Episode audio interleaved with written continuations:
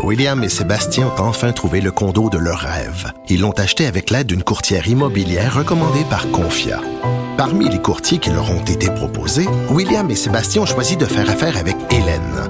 Elle connaissait bien le quartier et d'emblée, elle a compris leurs besoins. Ça a tout de suite cliqué. Mais quand même pas autant qu'entre William et Sébastien. Confia, on se dédie à l'espace le plus important de votre vie. Confia fait partie d'Espace Proprio, une initiative de Desjardins. On n'est pas obligé d'être d'accord, mais on peut en parler. Sophie Durocher, on n'est pas obligé d'être d'accord. Cube Radio. Oui, l'émission s'appelle On n'est pas obligé d'être d'accord. Ben, c'est très difficile d'avoir un consensus, justement, que tout le monde se mette d'accord sur euh, le médicament qui s'appelle l'hydroxychloroquine, une molécule que certains voient comme un médicament miracle pour aider à empêcher euh, que euh, ceux qui sont atteints de la COVID-19, que ça, que leur état empire. Il y a d'autres scientifiques qui, eux, disent, ben non, ça marche pas du tout, l'hydroxychloroquine. Et la semaine dernière, l'Organisation mondiale de la santé a euh, recommandé d'arrêter les essais avec l'hydroxychloroquine en se basant sur une étude qui a été publiée dans le magazine prestigieux magazine médical The Lancet. Mais ce qui est compliqué, c'est que quelques jours après, il y a des centaines de scientifiques qui ont signé une lettre en disant, ben, cette étude-là, la méthodologie est tout croche. Alors, qui doit-on croire? Comment on arrive à comprendre quelque chose là-dedans? On va en parler avec Amir Kadir. Il est microbiologiste, infectiologue au centre hospitalier Pierre Le Gardeur. Bonjour, Monsieur Kadir. Comment allez-vous? Bonjour, Madame Durocher, ça va bien? Ben écoutez, euh, on s'était parlé vous et moi au tout début euh, de cette euh, controverse autour de l'hydroxychloroquine parce que vous aviez publié dans la presse une lettre dans laquelle vous disiez ben écoutez, donnons la chance à l'hydroxychloroquine parce que dans les circonstances actuelles, on n'a pas grand-chose d'autre à se mettre sous la dent. Comment votre opinion sur l'hydroxychloroquine a évolué au cours des dernières semaines, docteur Kadir? Ben, je peux pas dire que je suis très euh, euh, conforté dans l'idée qu'on puisse utiliser l'hydroxychloroquine à court terme parce que le débat s'est enlisé, enfin le, la, la, question s'est enlisée dans une espèce de controverse qui euh, n'en finit plus à cause de données discordantes, sans doute parce qu'on ne parle pas toujours de la même chose. Ah. Il y a des études qui euh, sont publiés sur l'utilisation de l'hydroxychloroquine en fin de parcours d'un malade qui est très sévèrement atteint, qui est sur le point de manquer d'oxygène et qu'on doit emmener aux soins intensifs et qui a un tube dans les poumons.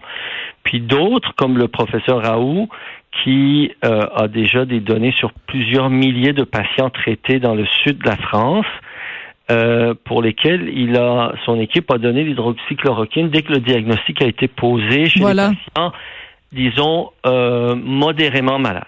Or, c'est compliqué parce que d'un côté, ceux qui sont très malades, on sait maintenant qu'il y a une telle tempête inflammatoire et infectieuse en cours avec une pathologie qui n'est plus, en fait, qui a dépassé l'infection et qui est devenue une pathologie des organes, une pathologie euh, thrombotique avec des, une, espèce de maladie des vaisseaux mhm. qui sécrètent des molécules qui font des caillots, etc., des petits caillots. Donc, à ce moment-là, un antibiotique a peu de chances d'agir. On est rendu trop loin. Puis, comme les malades qui sont faiblement atteints, il y en a une bonne partie qui vont guérir tout seuls. Là, les études sont difficiles. Il faut des milliers de, de doses administrées avant de hmm. voir une différence. Donc, on est mal pris on est mal pris. Mais je, trouve ça très intéressant la façon dont vous le présentez parce que on a l'impression que normalement les scientifiques, nous qui ne sommes pas des scientifiques, hein, qui n'avons pas fait des études euh, en, en, médecine comme vous, docteur Kadir, ben on se dit, moi je m'en remets à la science, la science avec un grand S. Et ces gens-là, ils savent de quoi ils parlent. Et ces gens-là vont nous donner la vérité. Mais là, on se rend compte qu'il y a plein de, de batailles entre des scientifiques et des fois, on se rend compte que c'est des batailles qui n'ont pas grand-chose à voir avec la science. Oui et non. C'est-à-dire que ce genre de controverse ou de désaccord sur l'opportunité de donner telle et telle molécule dans tel et tel contexte existe souvent pour bien des maladies, sauf que ça ne se passe pas au vu et au su de ah, tout le monde. Hein. Voilà. En temps normal, les gens s'intéressent pas à ce genre de, de, de bataille. Là, tout le monde a les yeux rivés sur tout ce qui sort, surtout sur des sujets qui touchent par exemple l'hydroxychloroquine, parce que Donald Trump en plus en a parlé, puis un scientifique comme le euh, professeur Raoult et son équipe qui sont excessivement compétents et très forts, sauf que parfois dans leur méthode ou dans leur approche de communication, ils sont un petit peu controversés. Donc tout ça fait en sorte que on suit presque à la minute Mhm. euh, tous ces développements. Et bon, l'autre chose et qui est vraiment perturbant, moi j'ai été ébranlé Oui. quand votre euh, recherchiste a attiré mon attention sur l'article que j'avais pas vu d'Huffington Post et de la presse sur sur la lettre écrite par plus de 100 scientifiques Voilà. à l'échelle du monde, dont certains qui n'étaient pas nécessairement très favorables à l'hydroxychloroquine, mais qui se demandent mais comment ça se fait que le Lancet a autorisé Voilà. la publication d'un article dans lequel les auteurs ne veulent pas dévoiler leurs sources. On fait affaire avec une firme privée qui collige des données, mais la firme se cache derrière les, Mhm. des ententes de confidentialité pour ne révéler aucun détail. Et comment ils ont fait pour obtenir à ce moment-là l'approbation des comités d'éthique scientifique? En tout cas, c'est entouré d'un tel inquiétant. euh, mystère que moi, ça me, ça me, ça me fait beaucoup de peine. Je m'attendais à mieux de la part de l'ANSET. Fait que là, on est tous un peu désarçonnés, un peu déstabilisés. Comment faire pour y voir plus clair? Voilà, parce que il faut le spécifier dans le domaine scientifique. Habituellement, quand The Lancet, euh, qui est une revue prestigieuse quand même, normalement quand il publie une étude, on prend pour acquis que c'est un petit peu la, la, la, la sainte parole, parole d'évangile, parce que c'est quand même l'Organisation mondiale de la santé, c'est quand même basé euh, sur cette étude-là pour dire à tout le monde puisque c'est une organisation mondiale qui relève de l'ONU, pour dire à tout le monde, ben, arrêtez de toucher à ça. Prenez une pause, en tout cas, de vos Oui, études pause. pour Oui. le- sur l'hydroxychloroquine. Oui, Et en fait, oui, oui, allez-y. je veux juste rajouter quelque chose, c'est que vendredi ou jeudi de la semaine dernière, j'ai fait une entrevue avec Dr. Emily McDonald qui travaille à l'université McGill et qui, elle, conduit des essais cliniques sur l'hydroxychloroquine et elle me disait, écoutez, ça nous, ça nous cause un tort absolument énorme parce que en ce moment, on a 500 personnes qui participent à des essais cliniques sur l'hydroxychloroquine, mais quand une information comme ça est diffusée auprès du grand public, on a beaucoup de difficultés à recruter des gens. Absolument. Et donc, ça rend les c'est- choses très difficiles. Voilà, donc c'est grave ce qui se passe. C'est là que peut-être, d'abord, pour le Lancet ou le New England et même la revue Science, faut quand même considérer que c'est des revues qui génèrent énormément de revenus et une bonne partie de leur succès vient du fait qu'ils publient des études randomisées à double insu. Euh, études randomisées à double insu, ça veut dire des études très compliquées qui exigent énormément de sous et souvent ces études-là sont faites sur des nouvelles molécules, nouvelles molécules euh, qui sont brevet- qu'on peut breveter et desquelles on peut tirer des revenus et non pas sur des vieilles molécules. Donc Voilà. là, vous comprenez qu'il y a une il y a une bataille pour le positionnement de certains produits et il y a un billet, puis c'est normal, c'est des questions de pouvoir, de sélection, etc. Et on le sait, nous, les, les, les, les scientifiques, quand on dit ça, il faut qu'on fasse attention. Il y a peu de choses qui vont traverser, euh, disons, les, toutes les étapes pour arriver au Lancet ou au New New England quand ça touche des molécules qui sont pas brevetables, à moins que ce soit de la recherche financée par le public. Donc, ceci étant dit, dans le contexte de l'hydroxychloroquine, c'est sûr que c'est excessivement dommageable parce que dire que l'hydroxychloroquine peut représenter certains dangers et peut-être pas trop de bénéfices lorsque les patients sont très malades, c'est une chose, mais lorsque la, la nouvelle paraît, on va pas dans ces détails. On dit Ben ah, non, c'est c'est montré dangereux puis il n'y a aucune utilité puis on ne dit pas le détail. Or, nombre d'entre nous, disons depuis le début, c'est peut-être pas là qu'il faut l'utiliser, il faut l'utiliser avant. On en aurait besoin pour justement assurer une prophylaxie pré-exposition, c'est-à-dire donner ça à des gens pour pas qu'ils tombent malades, donner ça à des gens dès Mm. qu'ils ont été en contact pour empêcher qu'ils soient malades. Donc ça, ça peut être un usage très très utile en attendant le vaccin qui viendra peut-être pas dans 12 à 18 mois comme on l'espère. Euh, et donc, il faut faire attention, il faut faire un travail maintenant de comment je pourrais dire? D'éducation? de rééducation de tout ça, empêcher que ça se gâte. Et heureusement, j'ai vu par exemple que la Grande-Bretagne a maintenu son autorisation Ouais. D'utiliser. L'étude Recovery de la Grande-Bretagne, c'est parfait. Ils ont des do- données intérimaires qui montrent qu'il n'y a pas lieu de s'inquiéter dans le type d'utilisation qu'ils font. Là, ils ne voient pas de nécessité d'interrompre. L'OMS a dit ils vont réviser leurs chiffres de mortalité à l'interne parce que c'est une étude étendue sur plusieurs pays. Ils peuvent pas le faire tout de suite. Ils ont fait juste une pause pour savoir s'il y a des motifs vraiment à abandonner ou pas.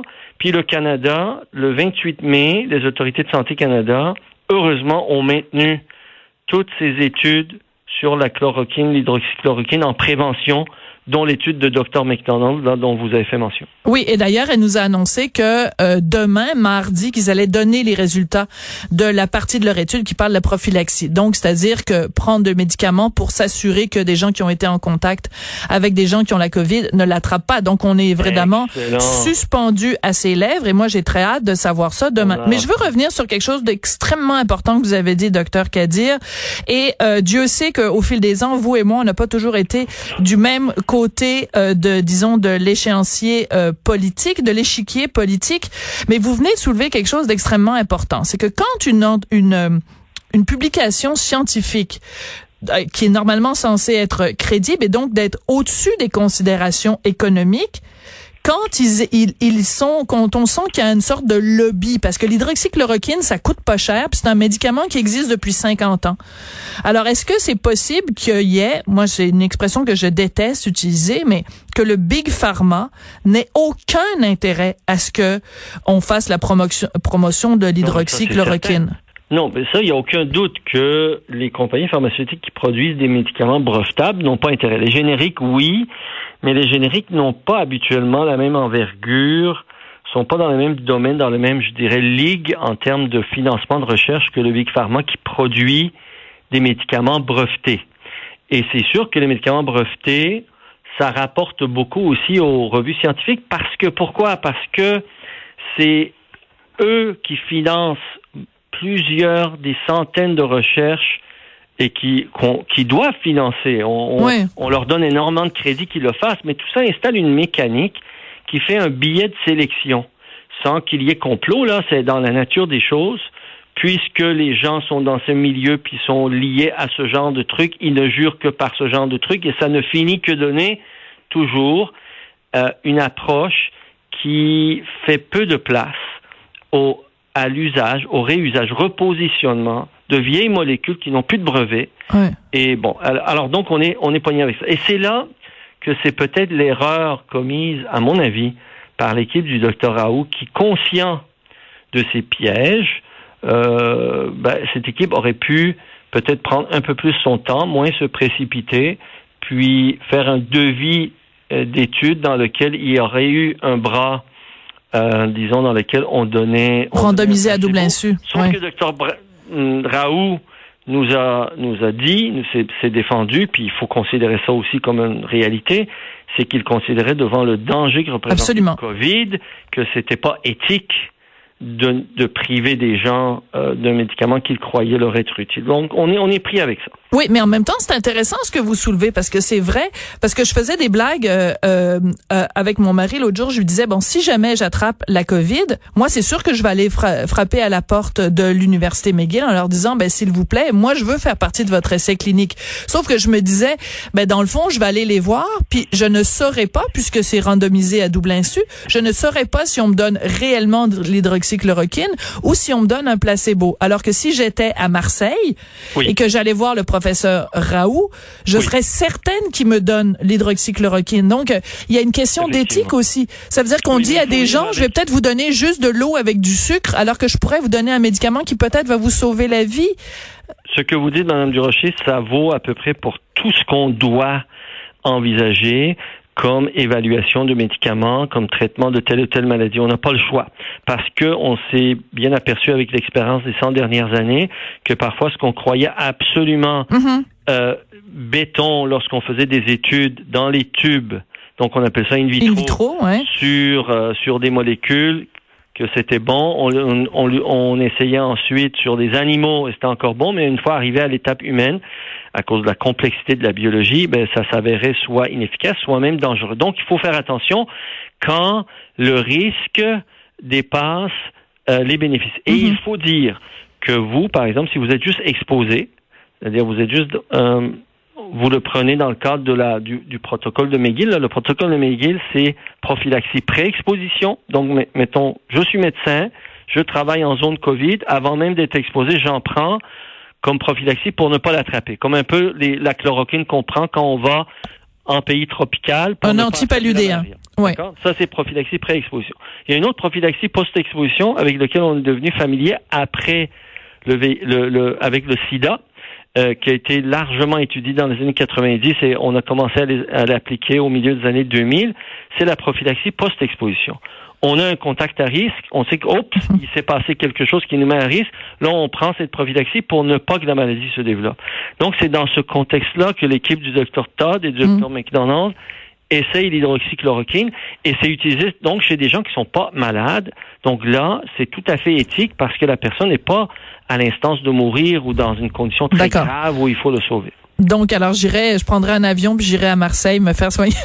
professeur Raoult. Non, non, mais Docteur Kadir, ça a été. D'ici ce temps-là, oui, oui. on vous le souhaite pas. Non, ben non, bon, on le souhaite à personne. Docteur Kadir, ça a été absolument passionnant comme discussion de remettre les pendules à l'heure parce que c'est un sujet évidemment qui déchire les gens. On a l'impression qu'il faut être soit pro ou contre puis qu'il n'y a pas de juste milieu. Donc, merci de nous avoir éclairé là-dessus. C'est toujours un plaisir de vous pour parler. Pour terminer, je dirais juste, il faut pas jeter la serviette avec l'hydroxychloroquine. Il y a d'autres usages qu'il faut étudier. Absolument, tout à fait, c'est une bonne conclusion. Docteur Amir Kadir, microbiologiste infectiologue au Centre hospitalier Pierre-Gardeur, merci beaucoup. Au revoir.